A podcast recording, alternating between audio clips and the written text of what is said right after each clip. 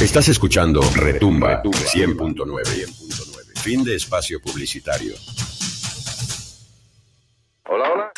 Buenos días. Tuco Montalvo, Lali Silva, Roberto López. Pueden decir bravo. Bravo. Estamos enlazados Eso es una locura. en el Morning Show por la 100.9. Existen dos maneras de ser feliz en esta vida. Una es hacerse el idiota y la otra, serlo. Ahora, enlazados en tu mente, abrimos el camino para que encuentres tu inspiración. Estamos enlazados con la psicología.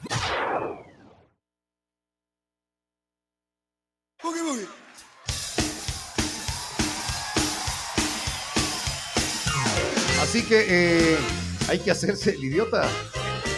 Hay que hacerse. Ya. Buenos días. A echarle ganas a la vida, ¿no? A echarle ganas a lo que... ¿Cómo es lo que es? Eh, la canción de los Crooks. Lo que venga, brother, lo que venga. Como lo que eras vos antes. Lo que venga, brother, lo que venga. Así, a eso hay que hacerle. Oye, no, no me la. No, vos hacías antes los shows Ah, de, ah. Cruz en Carnac, digo. Y ahí cantaban eso, lo que venga, brother, lo que venga. No estoy diciendo que vos hacías esas Ah, cosas. Está bien. ¿Vos hacías eso? No, nunca. Ah, ¿ves? O sea, No, los de esos eran otros, ¿no? Ellos no. Como saben decir, en veces nomás. como era, eso ya lo hicimos. Y lo volveremos a hacer. Bueno, el día de ayer sí, sí vi el, vi el tema. Me mandó, me mandaste Tuquito ahí el tema para, para hacerlo, pero Estaba enojado. más, más que eh, Estaba enojado. era, era. Oye, esto no vi. Esto, esto- esto no vi que has, que has ido a Yo te mandé todo y no, no ves. O sea, ya. Ah, no. enojado. Estoy abriendo otro chat. Estaba abriendo otro chat tuyo. Estaba de- viendo una de, yucha. de- de la otra, de la Yo otra no te he mandado yuchas. de la otra eso línea. Acá está, acá está, acá está ya. Ah, de la otra línea sí, ya está así. En la otra, en la otra línea estaba. A ver.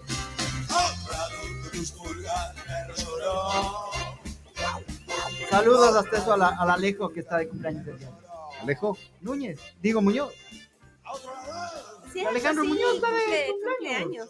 el hermano de, de- de tu primo. Ah, Ya, ya. Ahora. Ahora. Sí. Ya, ya, mijo, ya. Hola, amore. Eh, Hoy serás. Yo, yo sabía eras del 18, pero bueno, ya. Así, Ya, ya te di el abrazo sale, también sí. ahí. Sí, sí, sí, él eh, tiene, tiene hoy como fecha de su cumpleaños ahí en el Facebook. Saludos, Almore. Siempre está escuchando la radio. Amor propio y relaciones saludables. Eso. Un vínculo poderoso. Amor propio y relaciones saludables. Si no tienes amor propio, nunca vas a tener una relación saludable. Lali hace señas como. "Ah", O sea, eh, ahí sí, como dices vos, ¿cómo es? En veces, ¿no? En veces nomás. Ya, ya. Hoy entonces hablamos con la psicóloga Alejandra Carrillo del amor propio y las relaciones saludables, este vínculo poderoso. Le vamos a dar la bienvenida con nosotros acá en la cabina de Retumba 100.9 este lunes empezando la semana, Alejandra Carrillo.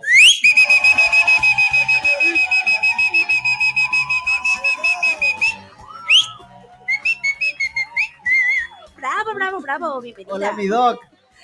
Buenos días, ¿cómo están? Hoy día un poco con un poco de lluvia, ¿no? Pero bueno, esperemos que, que nos vaya bien esta semana. No, no hay que ponerle no hay- no hay- no hay- energía, no hay nada de tristeza. triste. No, Oye, no, ¿por qué no. la, la lluvia siempre le- se le asocia con tristeza, con melancolía que le vemos a la lluvia y empezamos a estar pensando en que hubiéramos tenido mejores... eh, Mejores días.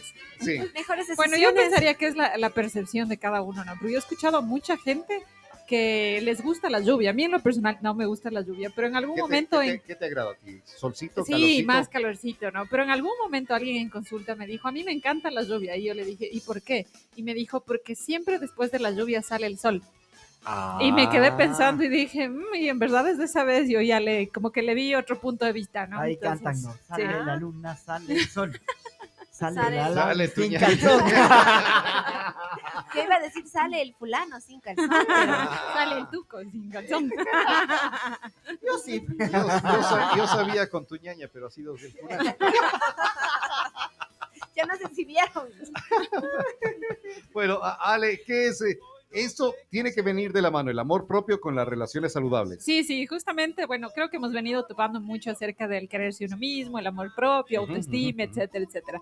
No, pero justamente el tema que vamos a topar hoy es acerca del vínculo, ¿no? Cómo ese amor propio es el vínculo efectivo para tener relaciones sanas. Y cuando referimos, nos referimos a relaciones sanas, eh, no solamente de familia, sino también, obviamente, de pareja. Entonces, aquí hay algo que yo siempre suelo decir, ¿no? Si tú mismo no te quieres, ¿quién te va a querer? ¿No? Entonces, esa relativamente es la respuesta hacia todo, ¿no? Entonces, claro, uno puede decir, yo tengo mucha gente que dice, es que yo no puedo decir no al resto. No puedo decir, siempre digo que sí. Y esto normalmente nos parece, nos pasa mucho a las mujeres, ¿no? O sea, alguien le pide un favor, bueno, la mamá le dice que, bueno, bueno, bueno, los hijos, bueno, bueno, sí, sí, sí, sí. Y llegan a un punto en que ya Como no pueden cicloco. más. Claro, llegan a un punto en que se sienten que no son la mujer que tal vez quieran ser, ¿no? Entonces, ¿qué pasa con eso? Bueno, tenemos un síndrome, ¿no? Que se llama el síndrome de la niña buena, que muchas se van a tal vez identificar, que es justamente cuando no tú no puedes decir no. O sea, Ya. todo tienes que decir sí, sí, sí. Entonces, ¿Por- ¿qué pasa? ¿Por qué se da ese síndrome de la niña buena? Eh, porque, ¿qué sé? Vamos haciendo como papás también a esa niña buena. Claro, porque todos nos ponemos en posición de papá. Ahí es cuando las parejas también empiezan a fallar. Hay muchos hombres que se ponen en la posición de papá de sus esposas y ¿qué pasa? La relación automáticamente se empieza a dañar. Incluso en la parte sexual es lo primero que se va a ir abajo, ¿no? Porque ¿quién quiere acostarse con el papá de uno? ¿No? Entonces, ¿por qué ellas se malacostumbran a esto? Estas mujeres se malacostumbran a esto porque desde chiquitas las mamás siempre les enseñaron a hacer lo que ellas decían te pones este vestido, te peinas así, estudias esta carrera, haces esto, mientras vivas en mi casa, haces las leyes que yo diga. Y se va haciendo ya ese, esa Se niña vuelve una mala costumbre, ¿no? Se vuelve, normaliza esa persona que siempre tiene que decir sí, Sí, a a, todo, todo, ¿no? ya. Entonces tenemos ese síndrome, ¿no? Tenemos también, bueno, tenemos varios síndromes. El punto es que si tú no estás bien contigo mismo, no puedes establecer unas relaciones sanas, relaciones con amigos, relaciones relaciones con tu pareja, relaciones con tu misma familia, no puedes, ¿no? Porque hay muchas muchas personas que vienen y dicen, "Ya no le aguanto a mi mamá, ya no le soporto a mi mamá porque siempre me obliga a hacer cosas que yo no quiero."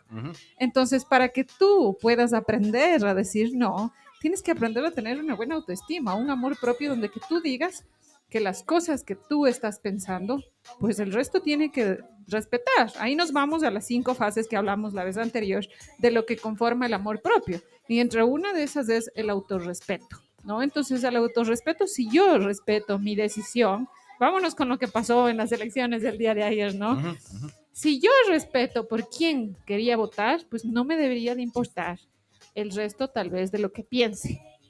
Y, eso se da mucho, eh, se dio el día de ayer con el famoso voto vergonzoso. Sí, sí, sí, mucha gente ocultó por quién votó. Exactamente. Mentían, así es, ¿no? Y por eso es que las estadísticas tenemos, oh, sorpresa. Claro. ¿no? Entonces Claro. es lo que pasa. No aceptas tú no mismo, no, tú misma no, tienes respeto para que el resto no te juzgue. Entonces empiezas a dañar tus relaciones. Hay mucha gente que dice, no puedo decir no al resto. Eh, yo finjo que no soy esa persona. Los hombres, ¿no? El famoso príncipe azul.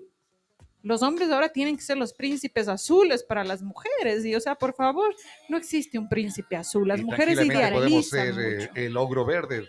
Pueden ser, sí, el logro verde, pueden ser lo que sea. Pero cuando una mujer empieza a idealizar, quiero el príncipe azul que sea guapo, que tenga dinero, que tenga trabajo, que tenga una carrera, que, tenga esto, todo, que, ajá, que me dé todo lo A que yo siempre he querido. ¿Me nombraron?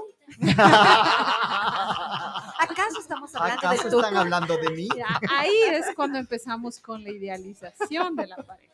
Creo en mi mundo, en mi fantasía, que esa persona puede existir y nunca voy a estar con una persona que satisfaga mis necesidades porque siempre quiero más. Siempre quiero más. Ahí veníamos del 7 y el 10, ¿no? Tal vez yo soy un 7 y quiero conseguir un 10 y no lo vas a lograr, o sea, tienes que ser realista también, ¿no? Entonces, e- eso es la autovaloración, ¿no? Entonces, para que tú Oye, incluso no puedas que- tener una pareja. A ver, ¿cómo es esto del 7 que Cuando tú 10? amas demasiado, amas demasiado y se vuelve esto una dependencia, haces todo, tu vida gira en torno a esa persona, sientes Ah, que ya, no ya, puedes ya, vivir con ya, esa ya. persona, entonces esa persona ya se vuelve un 10, está allá acá, arriba tuyo. Ya. Y tú te conviertes un 7 porque por más que intentes Ya, te hacer entendí cosas, como que eh, un 7 no puede llegar a tener un 10 porque no está al nivel. A, No, eso, no, no. a eso me a lo que me entendido. refiero es que te demandan tanto amor Ya. Que tal vez tú no llegues a poder dar ese 100%, perfecto. porque ni siquiera tú te quieres. Tal vez Ya, tú ya, estás en ese 7, donde que tú no abres la realidad de las cosas y cuando tú empiezas a darte cuenta que esa persona no es tal vez lo que tú querías o demanda muchas cosas que tú no eres, entonces empiezas tú a avanzar y tal vez conseguirte una persona que te valore y que te respete por lo que eres. Porque hay muchos hombres y mujeres que dicen esto del celular, por ejemplo, a mí me llama mucho la atención. Es que tengo que darle la clave de mi teléfono Uy. porque si no se enoja. Es que tengo que dejarle ahí sin clave porque tengo que, ella tiene que revisar mi teléfono, él tiene que revisar. Yo no puedo subir estados si no le pregunto. Si yo subo esto, ella se enoja o él se enoja. Uy. Si yo doy, esto es, en terapia escucho tan seguido y a mí me parece tan infantil, perdón la palabra, pero es tan infantil, es que le dio like a la exnovia. Oh, Es que le dio, le agregó como amigos a la expareja. Y por eso es ya ¿Y quién dice que no le puedes terminar. dar like a, a la fotografía de una Porque ex? tal vez esa ex esté con un niño en las manos y vos veas que es mamá y like. O, O sea, sea, no tiene sentido. No tiene sentido. No tiene sentido. Sea Pero eso sea. viene de la autovaloración. Ajá. Porque Claro. si tú no valoras lo que tú eres, entonces el resto no te va a valorar. Porque si tú te valoras y dices, o sea, yo sería incapaz de engañarte, incapaz de pensar en esto, entonces la otra persona se va a dar cuenta de eso. Pero si tú no te valoras, entonces ahí entran las dudas, ¿no? Y esto viene también, miren, con amigas, ¿no? Hay muchas amigas, mucha gente, yo escucho siempre en consulta que dicen, ahora me dicen que he cambiado, ahora me dicen que me he vuelto egoísta, ahora me dicen que estoy idiota, ¿no? Y es porque, porque claro, cuando tú te empiezas a querer tú mismo, lo primero que vas a hacer, vas a eliminar gente que tal vez no te sume a tu vida, no que no le quieres ver, porque es muy diferente, pero tal vez que no sean aposte, tal vez gente que solo te escribe para quejarse, quejarse, quejarse, quejarse, y tú vives en un mundo que estás tan tranquilo que lo que menos quieres es escuchar quejas. Entonces, ¿qué vas a hacer con esas personas? Por salud mental, por bienestar emocional, lo que tienes que hacer esas personas es apartar de tu vida también, porque son unas personas que tal vez sean conflictivas y te estén generando, te estén metiendo moscas en la cabeza, o sea, ideas que tal vez no tienen que Doc, ser. cuando, porque me pasa, ahora que ya sé poner límites, gracias a usted. Claro, hay que agradecer. Ya, ya pones límites. Ya, ya, ya, ya. Ya, Ah, directo. De- de- Pero bueno, no, no vamos a hablar de mí, sino de, de- de en general. ¿Qué pasa cuando la persona comienza a poner límites y la otra persona te dice justo esto? Claro. Oye, ¿por qué cambiaste? ¿Por Has qué ahora eres cambiado. así? ¿Por qué por vos. ¿Qué te has hecho Por vos, pues vos muda. Has cambiado, claro, es la típica, has cambiado. Miren, esto y no pasa solo mucho. La, la pareja, sino la en familia. la también, familia, la- ¿no? los Porque hay veces que uno se empieza a dar cuenta que la familia es la conflictiva y que tal vez es la que te generó muchos problemas en tu vida. Entonces, ¿qué empiezas a hacer? A decir, sabes que no puedo. ¿Cómo Sabes que mañana no a- voy. A ver, ¿no? Más fácil es poner, creo que, límites a los amigos y a la pareja que a la familia. ¿Cómo le pongo límites a mi familia? Porque a la familia es la sangre. Ya, pero eso es algo que justamente es un bloqueo mental. No, ¿por qué es no? un bloqueo ahí que tienes que tú puedes No, coger ya- y decir, ya lo hago, ya. ya lo hago. Pero sí, o sea, Antes hipotéticamente, ¿no? antes Pero no. es algo que no deberías de hacerlo, Claro. porque si tú te quieres primero, deberías empezar por tu familia, que es la persona más cerca Más que cerca. tienes. Sino que muchas personas confunden colocar límites con ser groseros. Por eso yo muchas veces digo, tienes que aprender a decir no, tienes que aprender a decirlo de otra forma, porque tienes que también empezar a explicar a la otra persona cómo tú te estás sintiendo. ¿Sabes qué, mamá? A mí no me gusta que hables de esto porque me hace sentir incómodo. ¿Ves? Pero es que eres una mala hija, irresponsable, lo que sea, lo que sea. ¿Qué te va a tocar? Lastimosamente, taparte las orejas, no escuchar, no, no asumir eso como algo personal y darte cuenta que tal vez esa persona siempre es así con todo el mundo. Y nada más, porque hay mucha gente que viene y me dice, Ale, yo ya le digo eso a mi mamá, pero es pelea. Y le digo, mira, para que haya una pelea tienen que haber dos. Y si tú te quedas en la pelea, tú eres la del problema, porque deben de entender que tal vez una mamá no va a cambiar. Una, una mamá ya es adulta y te puede decir, yo nunca voy a cambiar. Oye, Ale, eh, a ver, en, en familia, o en, eh, en- en Pareja con en amigos. familia, en amigos, en lo que sea, ¿ya? Te encuentras con esa situación de que esa persona no cambia, eh, por más que ya les ha- has Les hablado, dicho, así es. es mejor tomar distancia. Distancia. Bueno, si a mí me está generando problemas, si me está haciendo dudar de mi área laboral, de mi área personal, de, de todo, pues yo tendría que empezar a decir, esa gente no me está sumando, me está restando. Pero la gente tiene miedo a la soledad, tiene Ah. miedo a quedarse sola. Ahora, es que no hay gente tengo que amigos. dice, hay gente que dice, eh, que sea, acá vienen de- de los psicólogos, de los coaches y nos dicen eh, que no es bueno mantener rencores. Digo, es que no es un rencor, pero tampoco puedes estar con personas que no te suman Así es. y que bien te es. restan. Es que no es rencor. Aquí es hay que poner algo, ¿no? Cuando tú eres- tienes un resentimiento, puedes tener hasta un resentimiento con la persona que estás durmiendo al lado. Y eso obviamente no te va a ayudar. Pero si tú vienes, tienes un amigo que siempre viene y te habla de problemas y pasa en sus Ah. borracheras y te llama borracho y que este y que este otro y no te está sumando nada en tu vida. Y más bien te No está- es rencor, simplemente vas a decir, tal vez no le contesto, tal vez no le respondo, tal vez me salgo del grupo.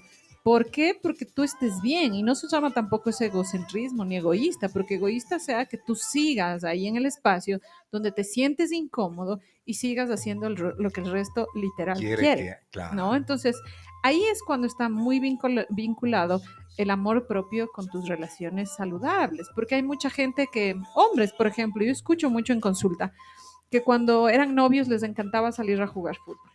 Y ahora que están con la pareja, no les deja salir a jugar fútbol.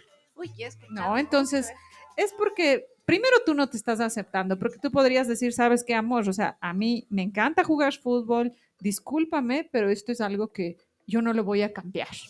Te prometo que tal vez no llego borracho, te prometo que tal vez no llego una, dos de la mañana, porque ese es el motivo por el más que se enojen, no porque salgan a jugar fútbol. Y te prometo esto.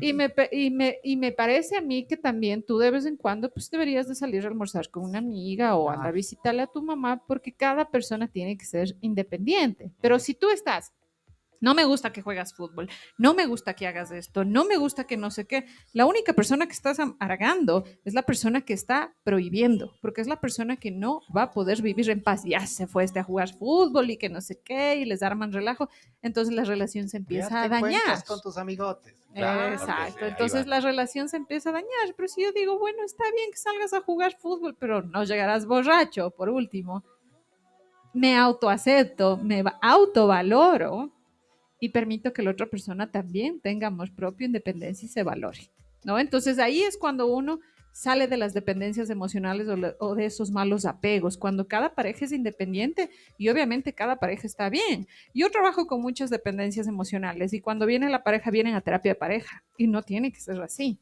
Yo lo que normalmente hago es les separo a cada uno, hago que cada uno vuelva a estar bien consigo mismo, intento volverles a unir. Obviamente pocas parejas lo logran, pero muchas otras sí. ¿Por qué no lo logran esas parejas? Porque se acostumbraron a la pelea, a obligar, a hostigar, a manipular al otro y obviamente a sentirse mal con uno mismo, porque cuando quieres obligar a otro que haga lo que a ti te da la gana, ni siquiera vas a poder lidiar contigo mismo, peor con la otra persona. Oye, eh, eh, Ale, eh, a ver, se rompe el jarro en los que tomamos el café y existen tantas cosas eh, que se puede arreglar Sí, y sí. pegar, pero al final ya se quedó dañado. Mm, Es lo mismo que roto. pasa en la relación. Ya no es saludable, por más que le...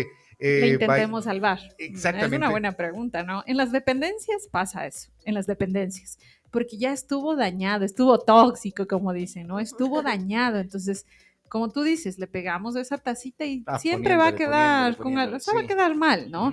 Pero es posible que le arregles y siga siendo funcional. ¿Ya? Siempre y cuando utilices un buen pegamento, encuentres todas las piezas, puede volver a ser funcional. Pero si tú no arreglas una pieza y queda un huequito, ¿qué va a pasar? Se fuga. no va a servir. Exactamente, ¿no? Entonces, cuando se hace terapia de pareja, intentas que todas las piezas vuelvan a Encaje. calzar para que sea funcional, ¿no? Y lo que yo digo, por último, podría ser el consejo, es no reemplaces eso. Ah, eso te iba a decir yo, compramos otra taza. No, comprar otra taza no, sino no reemplazar, porque ese es el, ese es el problema de la mayoría que hace, ¿no? Terminan una Ya no relación sirve de dependencia, otra. votan, cogen otra taza y la vuelven a romper. O sea, siguen repitiendo la historia cuando lo que primero tienen que hacer es sanar con uno mismo. Y ahí es el problema que no pueden aprender De a estar te das, solos. cuenta, te das cuenta que tú eres el de las El problema. manos, el de las manos toscas. Claro, que, le rompe está la taza. rompiendo. Exactamente. Ahí ¿Qué es. pasa, ¿Y qué pasa cuando son dos, dos toscos que rompen taza? Eh, por eso mismo en las no es. relaciones de dependencia se trata de que los dos, cada uno esté bien con uno Y mismo. Y, descubras. déjenme decirle que cuando uno está ya bien con uno mismo y fue una relación de dependencia, la mayoría dice aquí no es y se terminan separando porque porque estás con una persona que te obliga a hacer algo que tú no eres y si tú te quieres tanto no lo vas a permitir. ¿Qué tan difícil ha sido para ti, o mejor dicho, ayudar a esas dos, a las personas, que debe haber bastantes, eh, que ambos no quieren entrar en razón? Mira, tengo sí debe haber, muchas, ¿verdad? claro, tengo a Que es yo O sea, tienes razón. ganas, tienes ganas. Ya, pues ya. Es que debe haber, ¿no es cierto? Es que yo tengo la razón. No, es que yo tengo la razón. Claro, y Yo claro. tengo la razón y yo tengo la razón. Así es. Ese choque de. Bueno, ambos miren, lo razón. primero que yo les digo, en terapia de pareja yo prohíbo que intenten pelearse en consulta. Yo les freno, les freno, les freno, porque yo no quiero que se saquen lo que no deberían de decirse en terapia, sino tratar de buscar una solución. Ahora, ¿qué pasa cuando los dos no intentan cambiarlo, solo uno cambia? Eso no va a funcionar. No va a Así, funcionar. eso no va a funcionar. Porque mira, puede ser, por ejemplo, un ejemplo de lo que hablábamos del fútbol, ¿no? El esposo siempre sale al fútbol, pero siempre que sale llega borracho. Entonces la esposa dice, mira, yo odio que salgas a jugar fútbol, pero sal siempre y cuando no llegues borracho. Entonces, el uno está haciendo lo que realmente desea, está cumpliendo con no llegar borracho y el otro también le deja que por último vaya, pero que no llegue borracho. Entonces, los dos intentan mejorar algo, intentan cambiar algo, no desde la personalidad de ellos, porque si tú cambias algo de la personalidad, ahí no va a ser, Claro. pero sí puedes mejorar ciertas acciones, ciertas cosas que tú puedas mejorar. Entonces, obviamente, ahí como los dos intentan cambiar, no va a haber pelea y las cosas se van a mejorar. Pero si uno de los dos dices, no, pues es que si yo no salgo con mis amigos y no me tomo las bielas, no hay salida, entonces ¿para qué salgo? Y la otra te va a decir, no, entonces no sales, ¿qué va a pasar? Van a seguir en la misma pelea, Claro. No va a cambiar nada. Ese ¿no? choque Entonces, no va a llevar a nada. exactamente, entonces un pequeño cambio es lo que genera grandes O sea, cambios. es que dice, no, no, te prometo, no voy a llegar borracho. Y, Y tum, llega Mm. borracho. no está intentando eso. cambiar. ¿Qué sigues haciendo ahí? Porque yo tengo mucha gente que dice, esto es en las dependencias, ¿no? No, ya va a cambiar.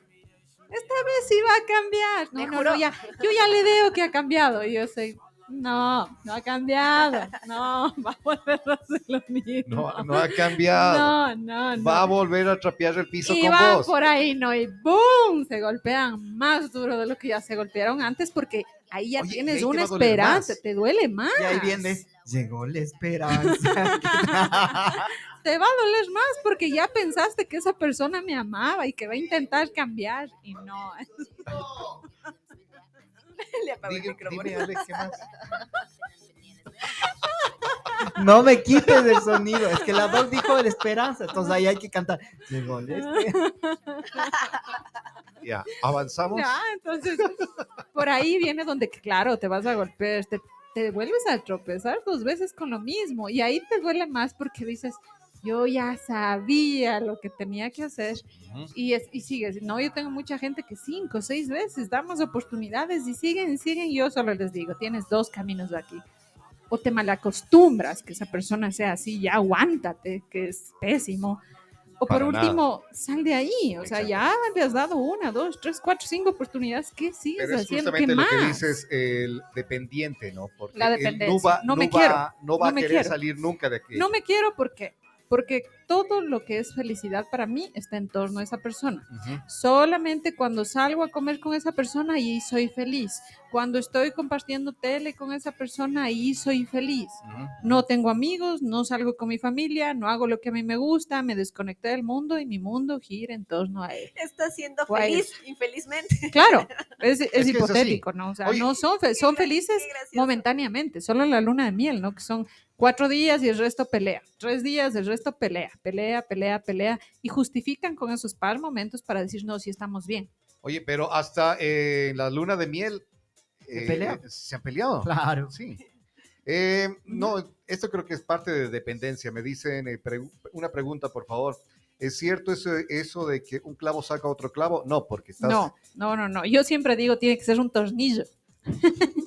tiene que ser un buen tornillo para que rompa ese clavo, ¿no? O sea, es la única solución que puede haber, pero siempre y cuando O sea, peor si se tú estés con tachuela. bien. Claro, o sea, siempre y cuando no tú estés tachuela. bien, porque eso de que un clavo saca otro, primero tienes que sanar, o sea, es, es esto de que dicen, no, ya me consigo otro. Hay mucha gente que, por ejemplo, me dice, ya mi ex ya le vi con otro, o ya está con otro, y yo todavía ni siquiera confronto el dolor, superar, o sea, claro. todavía estoy llorando y ya está con otro. No es que esa persona ya está feliz, esa persona lo que hizo es no logró ni siquiera estar bien consigo mismo y tuvo que buscar otra vez otra persona que aparentemente le dé felicidad o estabilidad. Y lo que terminan haciendo es cada vez lo hacen más grande y peor y peor y peor. Y ahí es cuando tenemos tres, cuatro, cinco divorcios y seguimos divorciándonos con una cadena infinita. Saludos a Cristian. Así Eh, no se case uno, igual es como un proceso de divorcio, ¿no igual. es cierto? Claro, el duelo es, por eso nosotros le decimos duelo a una, a una ruptura amorosa, porque sientes lo mismo que te hubieras divorciado, sientes lo mismo que alguien se te hubiera muerto, porque ya lo que tienes que hacer es evitar tener contacto, porque si no te va a seguir doliendo. Entonces es como que alguien está muerto, pero en vida. Es un dolor muy fuerte y hay muchas personas que piensan que pueden sobrellevar solos y muchos lo hacen y otras personas necesitan de ayuda de nosotros los psicólogos que trabajamos en esto para que puedan lograr confrontar más pronto, sanen y a futuro tengan una relación sana, porque si no solo pones tal vez tierra por encima y te vuelves a equivocar, Pero vuelves a ¿crees hacer lo tú- mismo. Y volviste a ¿Crees tú- sembrar. ¿Crees Claro. tú que una persona sola puede lograrlo? ¿No Sí, sí crees tú puedes. que en algún momento necesite ayuda? Sí puedes, porque miren, yo, O sea, yo lo ideal diría es ir a despertar. ¿no? Lo ideal para poder sanar es ir a despertar. Pero miren, Acuérdense sí ustedes cuando eran adolescentes. Uno siempre tiene el primer amor que uno podría decir hasta nunca se olvida. Ese Así primer amor que es sano, que es dulce, que es ya. De manito sudada y ya. Y cuando terminas con esa persona se te vuelve súper difícil porque es la primera persona que te enamoraste tal vez, ¿no? Y cuando eras joven lo lograste. Ojo, ¿por qué lo lograste? Porque en ese tiempo eras adolescente, te, to- te tocaba, te obligaban a levantarte a estudiar, tenías que fingir estar bien al frente de tus papás, ibas al colegio, ya molestabas con un amigo, jijiji, jajaja, las bicicletas, que esto, que el 15, que no sé qué, que las amigas, que las uñas, y te va pasando. Pero ¿qué pasa cuando eres adulto? Primero piensas que no puedes. Es la primera, no voy a O sea, poder vivir Si, sin ti. si bien, si bien tú nos estás diciendo, eh, tus papás te obligaban, o tenías que hacer esto, tenías que hacer el otro, pero era la manera en la que tu mente estaba Ocupada. ocupada. Y te olvidabas poco a poco. En cambio, ya una persona adulta, Nadie le puede obligar. Nada, eh, ya no, No sin me voy a levantar. No me voy a no me quiero levantar. levantar, no quiero esto, no quiero el otro, y, y vas encerrándote. Te encierras, te encierras, entonces en vez de obligarte para sentirte mejor, lo que haces es, no, hoy no voy a ir al trabajo, ya no voy a estudiar, porque ya no hay esa persona que atrás tal vez te empuje, te Oye, empuje. Esto, esto puede detonar una, una depresión. Claro, obviamente, ya se vuelve, se puede volver un duelo patológico, una depresión Ay, ¿Qué tanto, patológica. qué tanto Pero a sirve, veces... qué tanto sirve en esto del el- el ser como niño? Ya. Porque tú, por ejemplo, dices, eh, el niño o el joven se olvidó, pero a ver, nos fijamos los niños, los niños es, son incansables. Sí. Los, y los nombres, pero están, se suben, se bajan, te- te- te- y van y, y Son están- felices, y son Rayos. felices. no les importa. En nada. cambio, Rayos, nosotros, soy una niña. nosotros ya No les importa. vamos eh, pasando los años y ya no queremos esto, no queremos movernos, no queremos Pero así, ¿por qué? y va y va haciéndose Ya, se hace peor. Pero ¿por qué ya no queremos hacer eso? Porque no tenemos nadie quien nos impulse. No solamente porque no nos impulse, sino porque de niños no nos importa No que nos importa vestimos, no, no nos importa si tenemos muchos amiguitos. Yo ayer nomás le veía a mi hija y me quedé ahí parada viéndole, ¿no? Se acercó a dos niñas de la nada, ¿no? Y conversaron y hablaron hasta de las votaciones y yo me reía y que no sé qué, y jugaron, se cogieron la mano, chao amiga, chao. No les importó ni la edad, de qué escuela eran, si tenían dinero, si era alta, chiquita, baja, no les importó nada y estuvieron felices jugando. Mientras que los adultos no, mejor con ella no. No, mejor con él no. No, me voy a vestir bien porque ¿qué van a decir?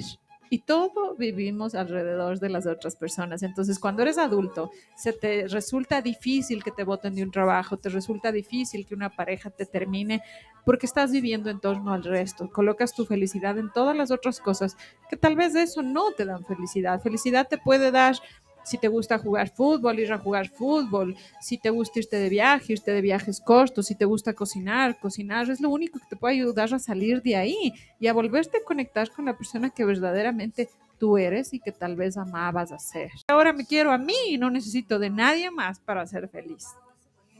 Te has vuelto egoísta. No, yo comparto ahora conmigo. Sí, ahora mi mejor amigo soy yo. Claro. Que, que esa es eh, parte importante. Sí, claro.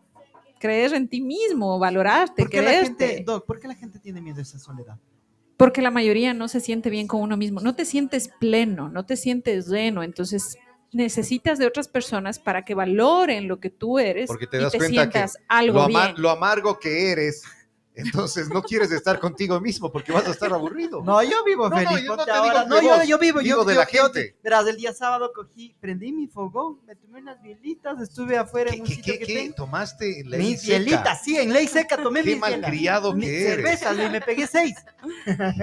Solito. Qué sinvergüenza. Claro. Ya, ¿y ahí qué es lo que más disfrutaste? de estar?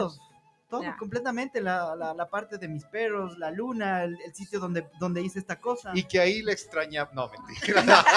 Y la mayoría, la mayoría de No. gente no puede hacer eso. puede Dicen, hacer es que eso. ¿qué hago decía, sola? oye, Claro. y, y- y varias personas, oye, ¿y estás solo? Claro, estoy solo. Claro. Y me decían, oye, ¿por qué estoy solo? ¿Y por qué no Sí, me sí? Y me decían, sí, ¿puedo ir? No, no, no quiero. Me dice, ahora sé por qué vota mal el tuco. Te poroto. Ah, entonces, Otto, bruto. ahí viene de donde uno tiene que estar bien con uno mismo para que mejores tus relaciones, para que estés bien en tus relaciones de trabajo. Miren, por ejemplo, el estrés, ¿no? Si el, el fin de semana haces algo para liberar tu estrés, puedes ver una película, salir a caminar, salir con los perros, tomarte unas cervezas, lo que tú quieras. Vas a llegar el lunes con ganas de trabajar. Oye, pero lo Pero que, si el fin de solito. semana no hiciste nada, no Ujú. lo vas a lograr. En lo que, lo que acaba de decir el tuco es, es, es cierto. El, el- el darse el espacio para uno, Así el es. disfrutar de, de esa soledad, el disfrutar de, Ujú. de la compañía que uno mismo se puede dar. Sí. Y ahí sirve un, eh, me, me pasaron hace un momento un mensaje que decía, un libro, basta ya de ser un tipo lindo. Mm, Sí, sí, sí. Ahí habla de la idealización. Ajá. Ahí hablamos dice- del príncipe azul. Y me dice, eh, ¿cómo? buen libro respecto al tema, Mm, así Ese- es, así es. basta Sí, ya de sí. ser un tipo lindo. Sí, entonces, porque si tú sigues pensando, idealizas demasiado, no solamente a las personas, sino en tu trabajo, en tus cosas, en yo quiero ser esto, te vas a seguir frustrando, porque hay veces pones idealizaciones muy, muy grandes, como el Ujú. príncipe azul, o sea, quieres que, o una mujer, quieres que sea, tenga un cuerpazo, que sea, tenga pro- una profesión, tenga dinero, y hay veces no puedes encontrar la perfección al 100%. Entonces, ahí es cuando tú entras a una relación de pareja con demandas. Es que ya has subido de peso, es que no trabajas, es que no te graduaste. Pero mientras tú aceptes a la persona como es y te enamores de esa persona como es, las cosas van a ser muy diferentes. Doc, nosotros mismos aceptarnos, ¿no es cierto? Claro, esa es la parte de muchas veces de permitir que las otras personas es que nos ahí es cuando cosas. permites, porque mucha gente, yo me acuerdo que alguien a mí un día me dijo, te has vuelto egoísta. Entonces yo le dije, sí, y le dije, Sí, si, que- se, si ser egoísta es no estar con las personas que me generan muchos problemas, sí me Soy egoísta. egoísta. Sí me he ¿A, vuelto egoísta. a qué edad uno empieza en esta situación? ¿A la de Ay. complacer al resto o a Sí. la de te- dañar tus relaciones? A Es que vos, las dos cosas. Un montón de cosas, ¿no sí, sí, sí. sí. ¿A qué edad uno empieza a idealizar, a Ya. depender? Ya, ya, ya. Eso viene desde que eres niña. La Claro. idealización viene desde que eres chiquita. O sea, si tú pasaste viendo Disney, yo escucho, por ejemplo, a alguien le pregunté, ¿no? ¿Qué veías de niña? Y me dijo, me encantaba la sirenita. Y le dije, ¿qué te gustaba la sirenita que hacía todo por el príncipe? Ay, Claro, ella suele estar en relaciones dependientes y hace todo por los hombres, todo, les da Oye, la- dinero, las, todo, las mujeres todo. que pasaban eh, agarradas, Barbie que salía, Barbie que Ya, la perfección, ¿no? El ser perfecta son las típicas que tal vez a futuro tengan un problema de imagen corporal. Entonces, muchas de tus cosas, los, los juegos que veías de pequeño, lo que jugabas, lo que veías, lo que leías, No lo sé. que escuchabas en tu casa, es probable que a futuro tú idealices, porque es algo que normalizaste Nos comentaste que fuiste a ver la película esta La de Barbie. Barbie, sí, recomendé que vayan a verlo, así es. Así es, porque ¿qué pasa ahí? Ahí habla mucho acerca de la dependencia emocional. Ken está, hace todo por Barbie, Por Barbie, ¿no? sí. Y también habla mucho acerca del mal empoderamiento femenino. Oye, y no La es que nosotros Barbie, los hombres somos Barbie. así. Nosotros los hombres somos así, que damos todo por ellas, todo por ustedes. Sí, hay, hay hombres y mujeres. O sea, en esto, lamentablemente las relaciones se han dañado tanto que ahora ya vimos estadísticamente el- la tasa de divorcio es la más alta que hay. ¿Por qué? Porque yo me caso esperando que él se gradúe, yo me caso esperando que ella trabaje, yo me me caso esperando que ella cocine. Oye, y Ale- si esperas y esperas y esperas. es Eso de pronto que se en un nivel de 40 para arriba o Ujú. 35 para arriba. Sí. Pero los muchachos ahora no quieren matrimonios, No quieren, no quieren no relaciones quieren hijos. no quieren hijos. Mm, Así es, así es, porque porque tienen el espejo tal vez en sus casas. De que los papás aguantaban, de que el papá borracho, la mamá tal vez violentada, entonces ellos te dicen, ¿para qué me voy a casar? Pero eso también ha pasado con las personas que están separadas o divorciadas. También, Ya porque dicen, a casar porque ya vieron, normalizado eso, ¿no? Ahora, es que, claro, eh, si tú tuviste un mal matrimonio, ¿qué te hace pensar que te vas a volver a querer casar? Solo las personas que no vieron lo que tuvieron los problemas y no sanaron son las típicas que tienen dos, tres, cuatro, cinco divorcios, porque no paran. Ujú, O sea, siguen un patrón, ¿no? No, Claro. no hay una sanación. Más que y por patrón ende es porque no están bien con ellas mismas o no estás bien contigo mismo y terminas cogiendo lo que asome, lo que asome, lo que asome.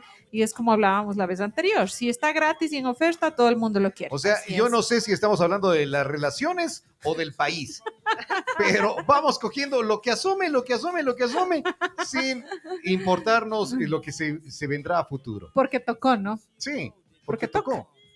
No tienes otra opción. Toca. Lo mismo pasa en las En las relaciones. relaciones. Piensas que no va a haber otra persona que te pueda querer como tú eres, entonces preferible me quedo con él. Sí. Porque es buen padre, porque es buena mamá. Te justificas y nunca sales de ahí. Y tu relación siempre va a seguir mal. Entonces uno tiene que decir, no, yo no quiero eso para mí, yo valgo esto, yo soy esto, chao. ¿Qué le podemos recomendar a los amigos para que tengan, eh, primero, la raíz de todo, creo yo, es ese amor propio? Sí, obviamente, lo primero que tienen que hacerse es uno quererse uno mismo, pero para empezar a hacer eso, aquí lo más importante es colocar límites. Eso es algo que te puede ayudar a volverte a conectar con quién eres, a guiarte a dónde vas, a respetarte, valorarte, tener confianza. Los límites, porque tú dices, puedes decir, no, sabes que a mí no me gusta que me llamen a la madrugada. Apagas el teléfono. Entonces ya nadie te va a buscar, ya no vas a generar problemas. Sabes que a mí no me gusta que me llames borracha bloqueado, lo que sea. Pones un límite, ¿sabes qué, mamá? A mí no me gusta que a me estés no me llame, llames llame, porque estoy con mi esposa. Ya, exacto. No me estés llame, llame. A, los- a las mamás, ¿sabes qué, mamá? No me, no me llames a las 7 de la mañana. O sea, estoy descansando todavía esa hora.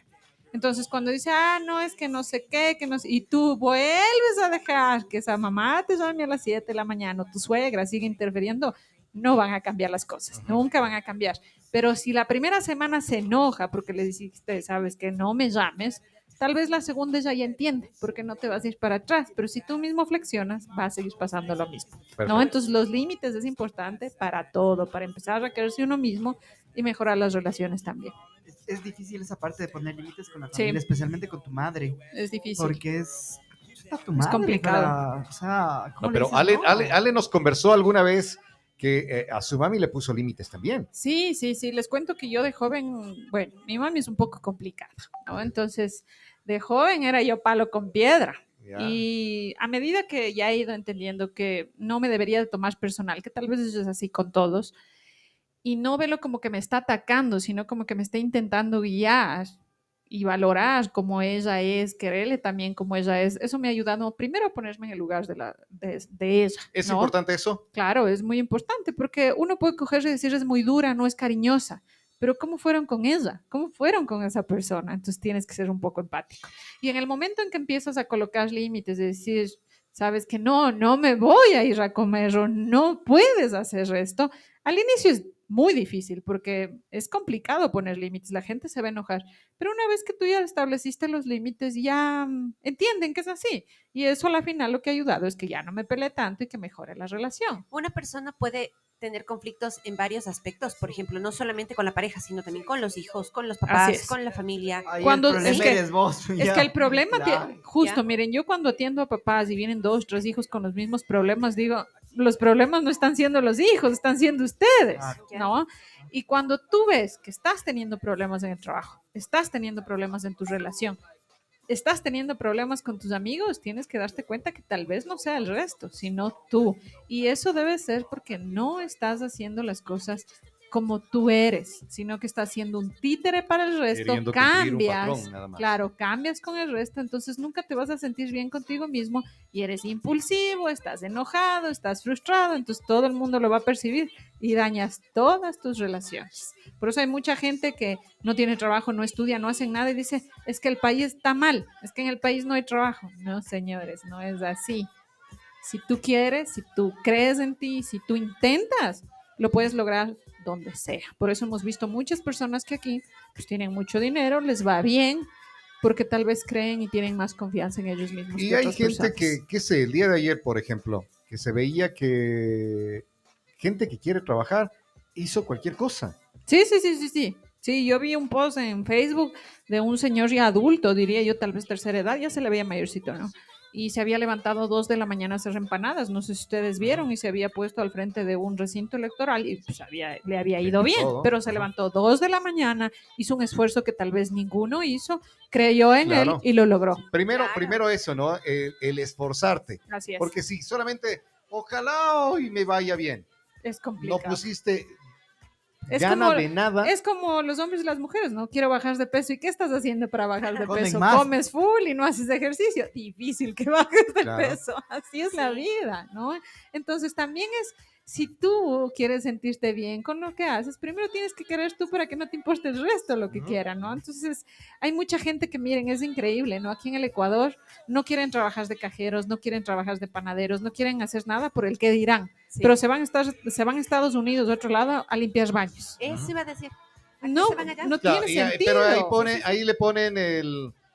No haría nunca eso, pero ahí le ponen el... Aquí nadie me conoce. Es que esa, aquí nadie me conoce. Y además, ¿cuánto me pagan aquí? Mm. O sea, porque materializamos las cosas Sí, también. sí, sí, sí, así es, ¿no? Entonces, pero mira cómo yo el otro día estaba conversando con una prima mía y hablábamos de la situación del país, ¿no? Entonces yo a ella le decía, mira, si vas a estudiar medicina, no pienses solo estudiar medicina en el Ecuador. Piensa en que tu carrera va a ser a donde tú te vayas al fin del mundo, tiene que ir tu carrera contigo. ¿No? Entonces ese joven se quedó pensando y dijo, sí, ¿no? Le dije, porque tu universidad convalidan tu título en el exterior. Entonces, si tú te vas al exterior, sé la mejor médica ya. Y si te quedas aquí, tienes que ser la mejor médica también. Entonces, No, para que motivarle y que confíe. Claro, como allá. Claro, miren, yo trabajo Wow. con gente de Australia, con gente de Chile, con gente de todo el mundo, podría decir. Yo tengo, yo hago online con todo el mundo. Entonces, ¿por qué a mí me va bien y a los otros ni siquiera tienen gente de aquí, de Ambato? Sí. Tal vez porque yo creo en mí, tal vez porque hago algo diferente. Y no sé tus qué sea. fronteras. Ya, claro, yo siempre pensé ir más allá, ¿no? Entonces, eso te ayuda a que no tengas un límite en tu mente y que alcances más cosas. Hay mucha gente que a mí me ha dicho, yo no sé cómo haces. Me organizo en tiempo, me organizo en cosas. Yo, no, yo hay veces también digo, no sé cómo logro, pero es que me organizo muy bien. Miren, antes de venir acá estaba en ejercicio, por eso es que salí corriendo y dije, la lluvia, no hay taxi, ya me demoro 10 minutos, ¿no? Pero intenté hacer más cosas. De mañana ya me levanté, hice todo lo que voy a hacer en la semana de los posts en Instagram, en Facebook, dejé pagada la publicidad y desayunar a mi hija, me puse a hacer ejercicio, me bañé y ahorita estoy aquí con ustedes, tarde atiendo a la gente. Pero es que qué bonito porque tú tienes una buena organización. Es ¿Sabes que cómo? tienes cómo que? No organizarte. es que no estás esperando. No Ya me van a dejar. Ojalá mañana tenga trabajo. No. Estás tú mismo activando tu vida, estás No. organizando todo No, y tienes Es que tener- ser fruto. así, claro. Tienes que tener esa Claro. mentalidad de que yo voy a poder, así sea aquí, así sea allá, porque hay mucha gente que yo escuché, si gana el correísmo, Me voy. me voy. Me voy. Pero eso, Ah, sí. eso vienen diciendo Me ya. voy. Y hasta ahora no se van y siguen Sí. aquí. Eso es un justificativo de que aquí no puedes hacer nada en tu O sea, país. no puedes hacer nada aquí, no puedes hacer nada No allá. lo vas a hacer va- en ningún lado. Exactamente. Así de O sea, de todos esos que siempre están diciendo eso, y ya iránselo, ya. Bueno, Gracias, Ale, qué, qué gusto haber compartido a contigo. ustedes, un gusto, ¿no? Así que hay que ponerle ánimos al país que tenemos una nueva oportunidad tal vez de cambio. Veamos y tengamos esperanza y fe. Eh, ¿Cómo es lo que dices, Tico? Me- Ya, no tuviste, ya, te di chance, te di chance, no lo hiciste, ya, ya, no hiciste cuando tienes que aprovechar las oportunidades, ¿verdad? Ah, ti- tienes, No me apagues. tienes- tienes que aprovechar las oportunidades, si no, ya no llegan, ¿verdad? Sí, sí, sí. Así es, así. Hay que, hay que uno ir por a- atrás de sus sueños, ¿no? Sí, sí, sí. Bueno, muchísimas gracias, Ale, con nosotros aquí en Retumba. Despertares está en, ¿dónde? ¿Cómo? En Instagram me pueden encontrar como Aleja Carrillo-psicóloga, mi teléfono el 0999043637 o en Facebook como Despertares. Perfecto, muchísimas gracias. Con nosotros estuvo aquí Alejandra Carrillo. Llegó la esperanza. que Todos soy. Ya, ya, ya, ya.